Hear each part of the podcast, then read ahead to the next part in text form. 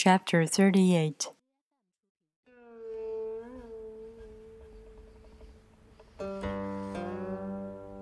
The master doesn't try to be powerful.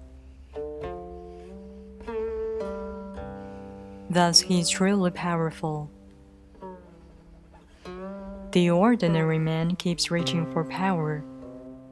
Thus, he never has enough. The master does nothing, yet he leaves nothing undone. The ordinary man is always doing things, yet many more are left to be done.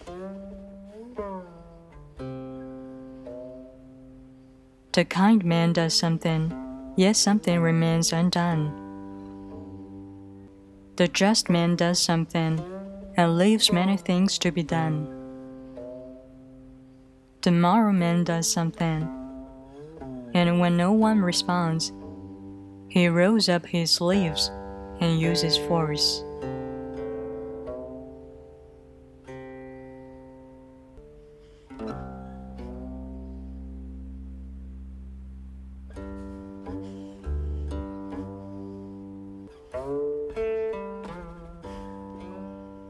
When the Tao is lost, there is a goodness.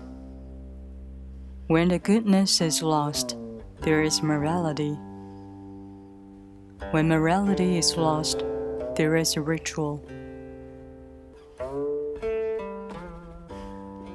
Ritual is the husk of true faith, the beginning of chaos.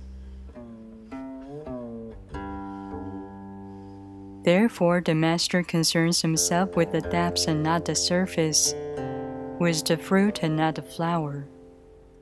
He has no will of his own. He dwells in reality and lets all illusions go.